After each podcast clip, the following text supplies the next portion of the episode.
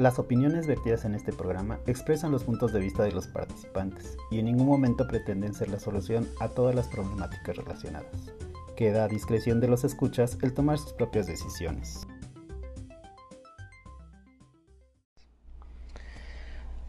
Hola, les damos la bienvenida a una emisión más de Entropy, un espacio donde exploramos y reflexionamos sobre esos elementos psicológicos que nos caracterizan como seres humanos.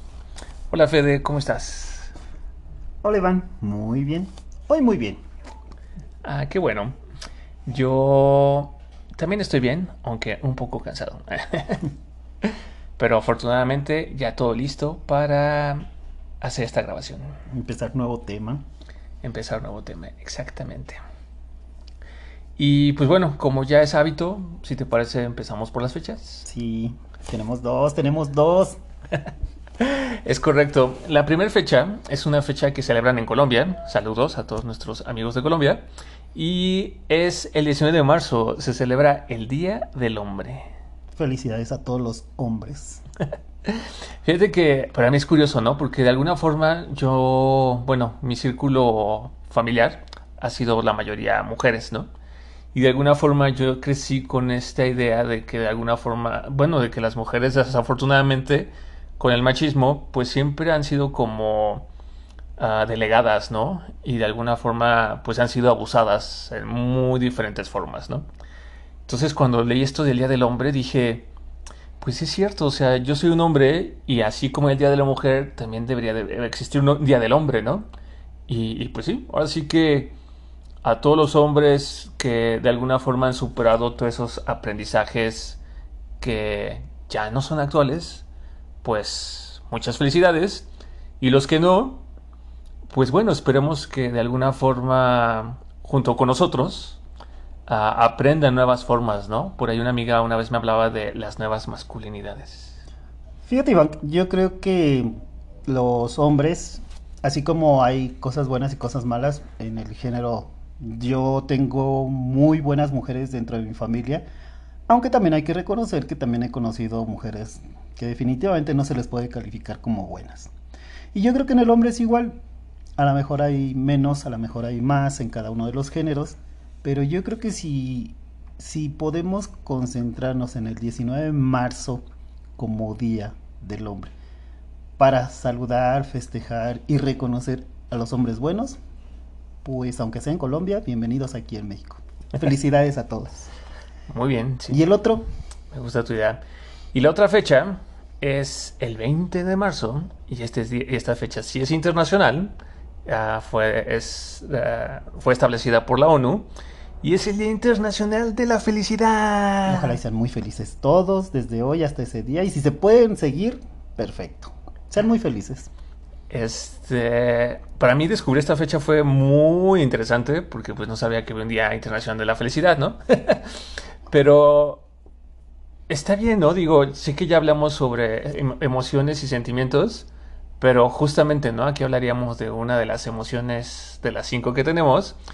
Y pues, enhorabuena que existe la conciencia de, de esta y que se promueva, ¿no? Como una forma de, de repente, contrarrestar, pues, a veces la locura del mundo, ¿no? Porque, digo, ahorita está una guerra, este, sigue la pandemia, Uh, en México hay diferentes niveles de violencia en, en diferentes espacios. Y, pues bueno, ¿no? Creo que el que se celebre en un día la felicidad, pues en definitiva es un recordatorio a, a, hacer más uso de ella, ¿no? A, a, recordarla y vivirla. Sí, digo, cuando nos ponemos a pensar todas las vicisitudes de este mundo, eh, tenemos muchos problemas, conflictos, situaciones no tan agradables. Y si podemos tomar una bocanada de aire y festejar el Día de la Felicidad, creo que deberíamos hacerlo, Iván. Descargarnos un poquito y descansar un poquito nuestro cuerpo, nuestras emociones, nuestra alma, las sensaciones, las percepciones, todo, y ser muy felices. Sí, y creo que aquí valdría la pena como decir, ¿no? Que el ser feliz no necesariamente tienes que comprar algo o ir a un lugar o ver a alguien o tener algo, ¿no? Yo creo que todas las personas tenemos ese algo que nos gusta, que muchas veces no implica gran esfuerzo, ¿no? solo disfrutarlo. Por ejemplo, a mí algo que me gusta y me da mucha felicidad es escuchar música mientras camino. Entonces, ojalá que este día, el 19 de marzo, El 20, Iván. digo, perdón, 20 de marzo, este, Pero pueden empezar desde el 19, se siguen el 20 y terminamos el 21, ¿por qué no? pues sí, este, pues recuerden, ¿no? Ese, ese gusto que tienen, que no les cueste, que, que sea muy sencillo y, y- y se lo permitan, ¿no? Y fíjate, Iván, ahorita que me quedé reflexionando, no sé cuándo sea el equinoccio de primavera, pero estoy seguro Es que el bien- 21. Que podemos empezar a cargarnos de energía desde el 20, ser muy felices, recibir la primavera con mucha energía, siendo muy felices y ya con la pila, bueno, esperemos que nos dure mucho tiempo. Sí, sí. Pues de hecho aquí en México, ¿no? Se tiene el hábito de ir a las pirámides y irse a cargar de energía el equinoccio de primavera, que justamente es el 21. Sí, hagamos eso. Es una invitación, ¿eh, amigos? Sí, que eso me deja pensar otras cosas, pero bueno, en otro momento. Entonces, este, pues bueno, al 19 muchas felicidades a los hombres en Colombia y en todo el mundo. Y el 20, pues disfruten de su felicidad, alegría y todos los sentimientos asociados. Ok, Iván. Pues empecemos con el tema, Iván. A mí me gustó mucho este tema, fíjate. Tiene como un contexto de repente limitado, como que mal vendido, incluso me atrevería a decir. Pero el tema así, a mí me, me gusta mucho y hablando de psicología, es como un arma, un instrumento para muchas broncas que hay en la familia, en lo laboral y bueno, no te digo en lo personal, ¿verdad? Sí, de hecho, uh, uh, para todos los que nos escuchan, cuando Federico me planteó este tema, realmente yo dije, ¿what? o sea, dije, ¿qué? Porque bueno, este, lo digo yo o lo dices tú. Ok, bueno, supongo que también ya veo el nombre del título, pero bueno, el tema de, esta, de estas emisiones es empoderamiento psicológico. Entonces, este, cuando Federico planteó la idea, porque honestamente era algo que yo no ubicaba, sí me sacó de onda porque dije, eh, pues, ¿qué podemos decir sobre el empoderamiento, no? Pues ya alguien poderoso, ¿no? Pero no, honestamente, ya una vez que me puse a investigar y que también Federico ah, ah, en, en otro momento fue al aire, estuvimos compartiendo, pues me di cuenta que es un tema muy, muy relevante y que es algo muy deseable que todas las personas a lo largo de nuestras vidas pudiéramos desarrollar, ¿no? Que sería muy bueno que todos desarrolláramos y que además hiciéramos un ciclo, Iván, de que constantemente le estemos dando mantenimiento a, a nuestro empoderamiento. Sí, sí, en definitiva, porque si bien, como la misma palabra lo dice, empoderamiento habla de como un poder que todos de de alguna forma tenemos, este, bueno, si me permites, Adelante, de una vez. ah, Rapport ah, en 1981 comentaba que el empoderamiento es un proceso a través del cual los individuos adquieren control sobre sus vidas. O sea, imagínate nada más, ¿no? O sea, control sobre nuestras vidas. O sea, tú que nos escuchas, ¿podrías decir que tienes un control total de tu vida? Ah, también, por ejemplo, Zimmerman en el año 2000 comenta que es un constructo que puede ser evaluado como resultado y como proceso y que opera simultáneamente a nivel individual, organizacional y comunitario. Exacto. Que, que, bueno, más adelante vamos a ver, pero bueno, justamente el, el empoderamiento psicológico se relaciona como con esa relación que tenemos nosotros mismos con nuestra persona, nosotros con los que nos rodean y la forma que actuamos o dejamos de actuar en la comunidad, ¿no? Donde vivimos. Sí, Iván, fíjate que es un tema, el concepto como tal, me gusta mucho porque habla, sí, de lo que tienes en lo personal, tu autoconocimiento, tu autoeficacia, eh, tenerlo muy presente, pero también te hace voltear a ver y dice, bueno, ¿y cómo eres tú en la comunidad? O sea, tú puedes ser alguien muy funcional, muy inteligente, pero no lo compartes, o sea, no sale de ti. Y el empoderamiento precisamente es parte del ejercicio, que te conozcas, que aprendas, que crezcas, pero además que actúes. Y esa parte a mí me encantó. Desde que yo oí la primera vez el, concepto dije, híjole, es que sí hay muchas personas, y no se diga ahorita con la pandemia, Iván, que estamos recluidas en cuatro paredes y, y, aprendemos y leemos y creemos y avanzamos, pero solos. Y el empoderamiento te dice, no, vamos a hacerlo funcional. Oye, Fede, y ahora que lo comentas, o sea, ¿tú cuándo fue la primera vez que escuchaste sobre este concepto? Fíjate que yo creo que tendrá, ay, no sé, como unos 10 años, en que el clásico que alguien me recomendó trabajar con un paciente, una mujer, y me decía, pues trabaja en empoderamiento. Y yo, pues sí, por eso. no, no, no, pero a ver, revisa empoderamiento, lee qué es. Digo, es que empoderamiento femenino sí lo he leído. No, pero el concepto. Empoderamiento psicológico, no solo el femenino. Y entonces ahí cuando revisé encontré precisamente que se trabaja en, en, tres dimensiones. En lo personal, que tiene que ver con el desarrollo del sentido del yo, o sea, tu identidad, quién eres, y cuál es tu capacidad individual. Eh, la, la, segunda dimensión es la relacional, que implica la habilidad de negociar e influir en la naturaleza de las relaciones y en el intercambio. De, yo me reconozco con alguien que, que ya se pueda reconocer y en esa dinámica se hace la relación eh, haciendo que la comunidad se vea fortalecida. Y por comunidad te digo más de dos personas. ¿Vale? Y la colectiva, que se ve mucho en las situaciones de trabajo, en donde te dice que si quieres tener un mayor impacto tú dentro de tu trabajo, necesitas empoderarte en, lo laboral. Y bueno, hablando de, de, las, de estas dimensiones, que ver, habla de que hay que considerar los recursos, la equidad y los logros. Yo creo que la equidad y los logros es muy claro, pero los recursos que hace énfasis en que no solo son recursos materiales, sino también los recursos humanos y sociales. Ok, o sea, finalmente es un concepto que como muy global, ¿no? O sea, no solo habla de lo que nosotros hacemos por nosotros mismos, sino lo que hacemos o dejamos hacer con quienes nos rodean y con la comunidad, ¿no? O sea, digamos, con el entorno.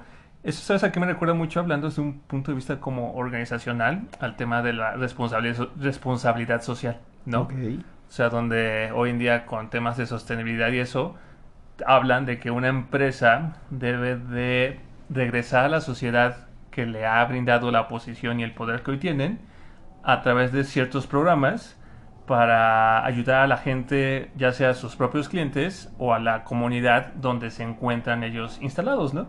Entonces, por ejemplo, como responsabilidad social, hay muchas empresas que, pues, su misma gente se ponen a dar este cursos o hacen programas de limpieza de alrededores o que pintado de banquetas o que temas de reforestar los este, camellones, etcétera.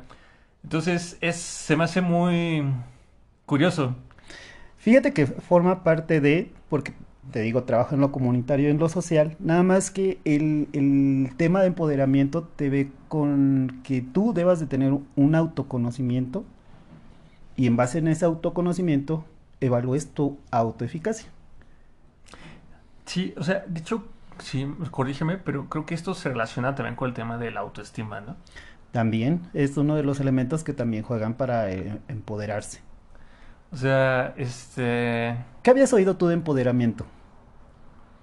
No, pues es que realmente antes de esto que investigué, o sea, yo no ubicaba mucho, o sea, mi, mi, mi concepto, mi entender era muy, muy, este, pues banal, ¿no? O sea, empoderamiento, pues poder, este, ejercicio del poder, ¿no? Ok. Aunque después más bien eso podía ser un tema más bien la política, ¿no? que también el empoderamiento hacia la política camina, pero te digo, es como un principio, para mí es como un concepto moderno de estos buenos, donde te dice, mira, tú eres parte de un engranaje, pero no eres una, un engrane, no eres nada más, eres parte de la acción y tú te necesitas autorreconocerte y ver qué tan eficaz eres para que veas tú cómo puedes apoyar tu comunidad, pero además de apoyar y hacer todo lo que vemos en responsabilidad social, cómo estás creciendo tú. Y entonces, como bien dices, tienes que ver con el autoestima. Alguien te diría, no, yo no estoy haciendo nada, aunque haga todo. O puede ser alguien que diga, es que yo no sé. Y entonces el empoderamiento te invita a que te capacites, aprendas y te desarrolles para que puedas interactuar con los demás en tu sociedad.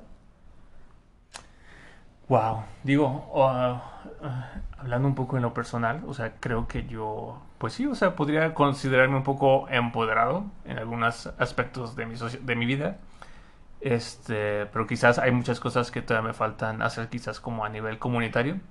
De repente aquí donde yo vivo quisiera como que se mejoran ciertas cosas y creo tener las, la facultad y las habilidades para lograr coordinar a los vecinos y que se logren esas cosas, ¿no? Que me beneficiarían y también beneficiarían a los demás.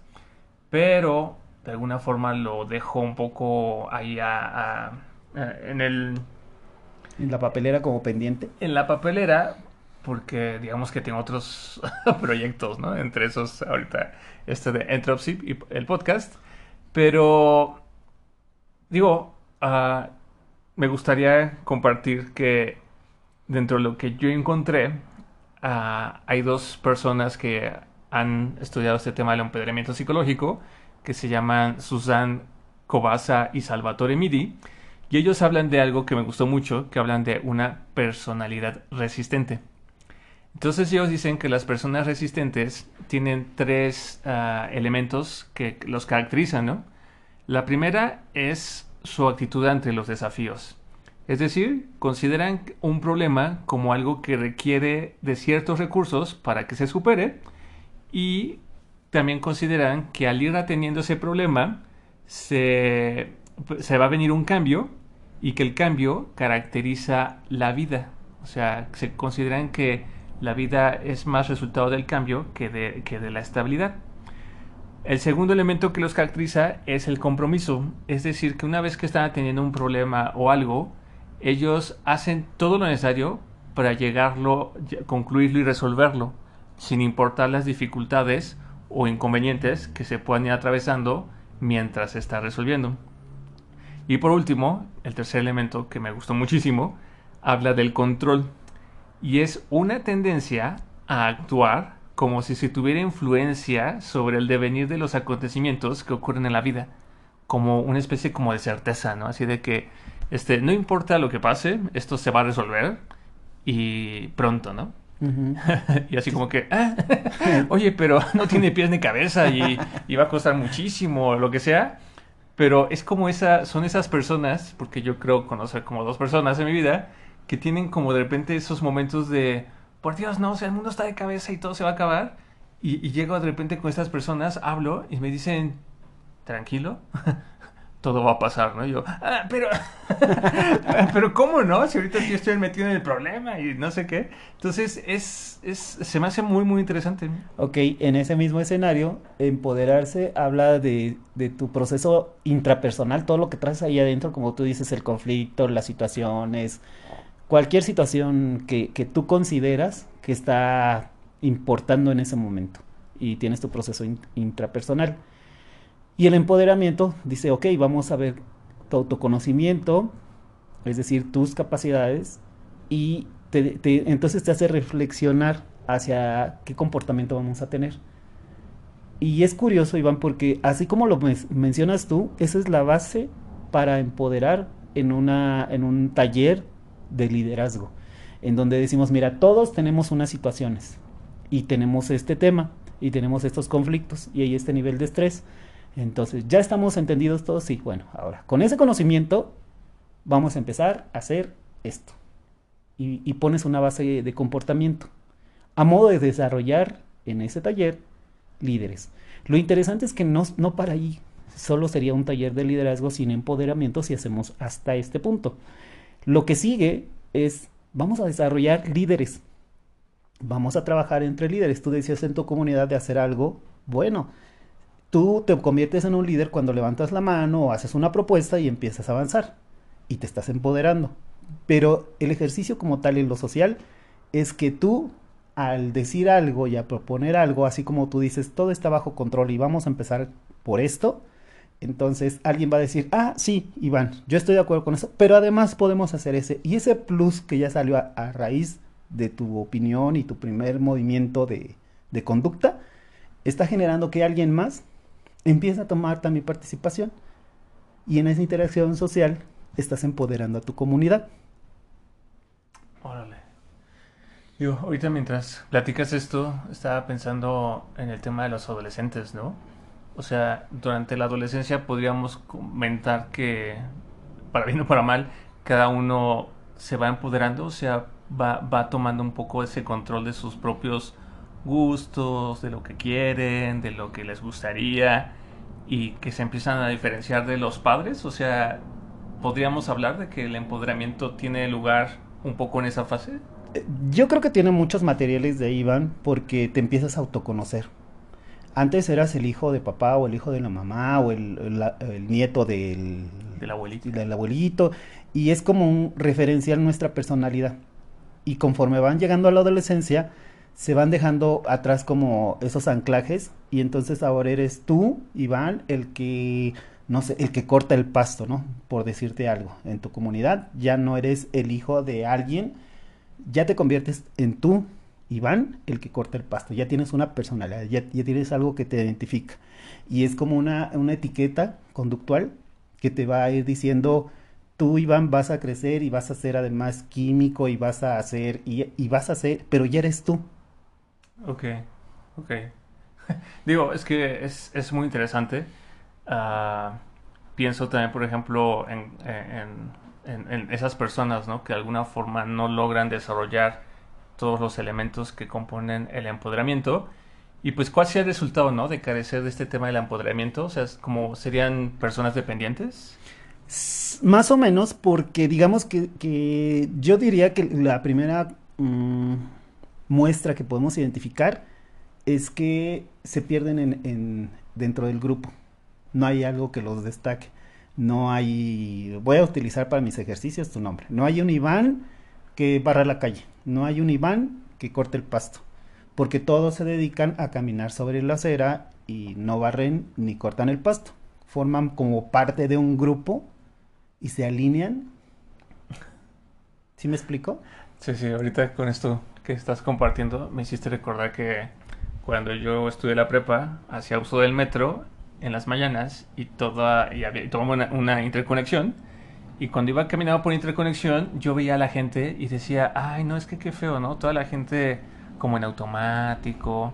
De hecho, les decía a los zombies, porque de repente sentía que no, no sabían qué era lo que hacían o como que estaban en automático. Y ahorita me quedo pensando en esto, ¿no? O sea, quizás desde mi perspectiva de adolescente y de joven, pues no veía a nadie como que resaltara y entonces podríamos decir eso, ¿no? O sea, de alguna forma al menos desde mi perspectiva, porque evidentemente no conocía a todas esas personas, este, tal vez no eran personas empoderadas. Exacto. O, o, mm, imagino la escena del metro, una estación del metro así en hora pico que está saturado de gente. Allá adentro hay tanta gente y tantas ideas y tantos procesos y trabajos y demás que nosotros no conocemos. En ese momento en el metro nadie está empoderado, nadie se para y dice vamos a hacer filas o saben qué, cada metro por decirte algo, imagínate que yo ya realicé una investigación y te puedo decir, en el metro, abriendo las puertas, así, en el primer vagón, nada más van a entrar 50 personas por puerta. Entonces vamos a contar 1, 2, 3, 4, 5 y 50 se forman y los demás segmentense, háganse para atrás, porque ustedes no van a entrar. O sea, no entran, no hay espacio ahí físico para que entren.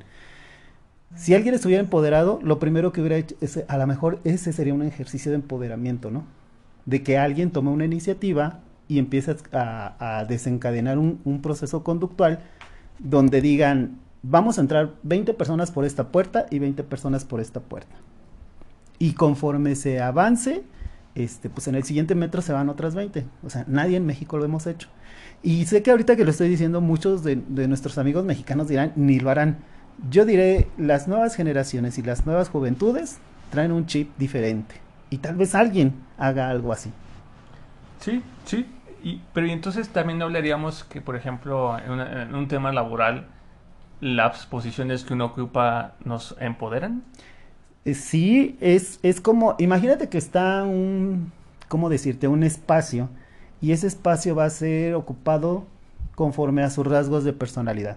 Alguien que pueda tener este liderazgo, que pueda motivar y controlar al personal, que tenga una buena autoestima, que, que realice toma de decisiones, que sea capaz de, ejemplificar la autoeficacia, que, no sé, la participación, el control y la conciencia crítica den como resultado el producto del empoderamiento de ese grupo.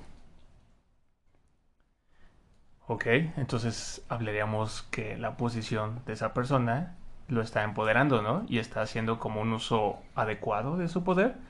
Claro. Pero entonces también hablaríamos que cuando una persona que tal vez no tiene los elementos bien cimentados para ser empoderado por sí mismo y toma una posición de poder, ya sea en el trabajo o en la familia, lo que sea, es cuando se podrían dar estos cuadros donde tenemos personas que como que se vuelven adictas y viven temiendo que alguien más llegue y se los quite y entonces como que ponen trabas a los que van llegando o como que de alguna forma resisten el cambio porque saben que en cuanto alguien suba o alguien alce la mano van a descubrir que pues no es tan bueno o tan buena. Fíjate que sí, sería la antítesis del empoderamiento, Iván. Lo que me estás diciendo es la antítesis de eso. No sé, podemos ponerle un nombre, porque en este momento no tengo un nombre para eso, pero eso sería la antítesis. Imagínate, voy a poner mm, un escenario. Imagínense que estamos en una clase y tenemos 50 licenciados. Y tenemos a 50 personas que son muy similares. Y tenemos 50 capacidades dentro de ese espacio que pueden hacer algo. ¿Vale? Digamos que son proporcionalmente iguales, todos. Y entonces llega Federico, que es bien ocurrente, y les dicen, oiga, necesito que alguien haga una lista y me la pase. Ya, rápido. Y entonces, imagínate, todas las capacidades iguales, imagínate todos volteando a ver como en un, como en un espejo y viendo así de, ay, ¿quién la va a hacer? No, yo no traigo, no, yo tampoco, no, yo menos. Pero alguien, Iván, alguien en ese momento, con el sencillo hecho de abrir su cuaderno, arrancar una hoja, tomar una pluma y decirme, a ver, dígame sus nombres. Esa persona en ese momento se empoderó, está tomando acciones, tiene su conocimiento y está pensando en la eficacia de hacer una lista antes de que se consuman los, el tiempo que yo les di. Es un ejercicio así bien sencillo. Sí, sí. No digo este... Es que, es que bueno, platicas y me quedo pensando con muchas cosas. pero, pero, pero bueno, entonces finalmente el empoderamiento es algo que a nivel personal podemos desarrollar al desarrollar diferentes aspectos que la componen y el empoderamiento se va a observar en la forma en que nos empezamos a relacionar con, nuestros semejantes o las personas que nos rodean, como tú comentas en este ejemplo del grupo, donde una persona es la que dice, díganme los nombres, pero además el empoderamiento psicológico tiene esta tercera dimensión, que es la forma en que ejecutamos o actuamos en, nuestro, en nuestras comunidades, ¿no? Claro. Entonces, este... Digo. ok. O sea, e, es, es, un concepto bastante interesante, bastante novedoso, pero imagínate que pudiéramos una persona que tal vez no tiene mucho ese poder, que lográramos brindarle las herramientas para que logre tomar un poco más el control de sus vidas? Imagínate, ya sabes que yo soy medio soñador o muy soñador, tú lo sabes, Iván. Imagínate que en la primaria a nuestros niños, a, a esas generaciones que ahí vienen, les enseñamos a empoderarse desde chiquitos. Que yo creo que de alguna forma sí existen escuelas donde se hace eso, ¿no?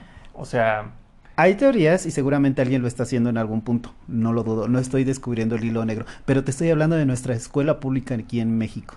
No, sí, pero es justamente a lo que iba, ¿no? Quizás en las escuelas públicas no hay mucho interés de generar gente tan empoderada, pero en escuelas privadas, este, o sea, ubico yo mm. varias escuelas que organizan a su gente y preparan a su gente literal para, para liderar y para gestionar gente, no para hacer.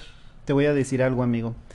Eh, revisé el último manual de la SEP, Secretaría de Educación Pública aquí en México, y el manual es una cosa maravillosa para nuestra educación pública. ¿Ah, sí? Sí. Lo que ya vemos en la práctica y, lo que hacen nuestros niños en las escuelas públicas es muy diferente. Entonces, ¿por qué no nací apenas? no, no se lleva mucho a la práctica, Iván, se quedó mucho en papel. Pero yo creo que tanto tú como yo, como psicólogos, como alguien que está oyéndonos en este momento, que tuviera la iniciativa y se empoderara y empujara ese cambio en nuestros niños, les aseguro que seríamos una sociedad en muy poco tiempo, realmente en muy poco tiempo, muy diferente, más sana, más efectiva y de veras muy mexicana. Fíjate que este bueno, ya está pasando el tiempo de esta emisión, pero por ahí un, un, escucha nos decía, oigan, ¿es posible que durante cada emisión como que compartan alguna técnica o, o algo que nos puedan facilitar a nosotros como para aprender un poco esa habilidad?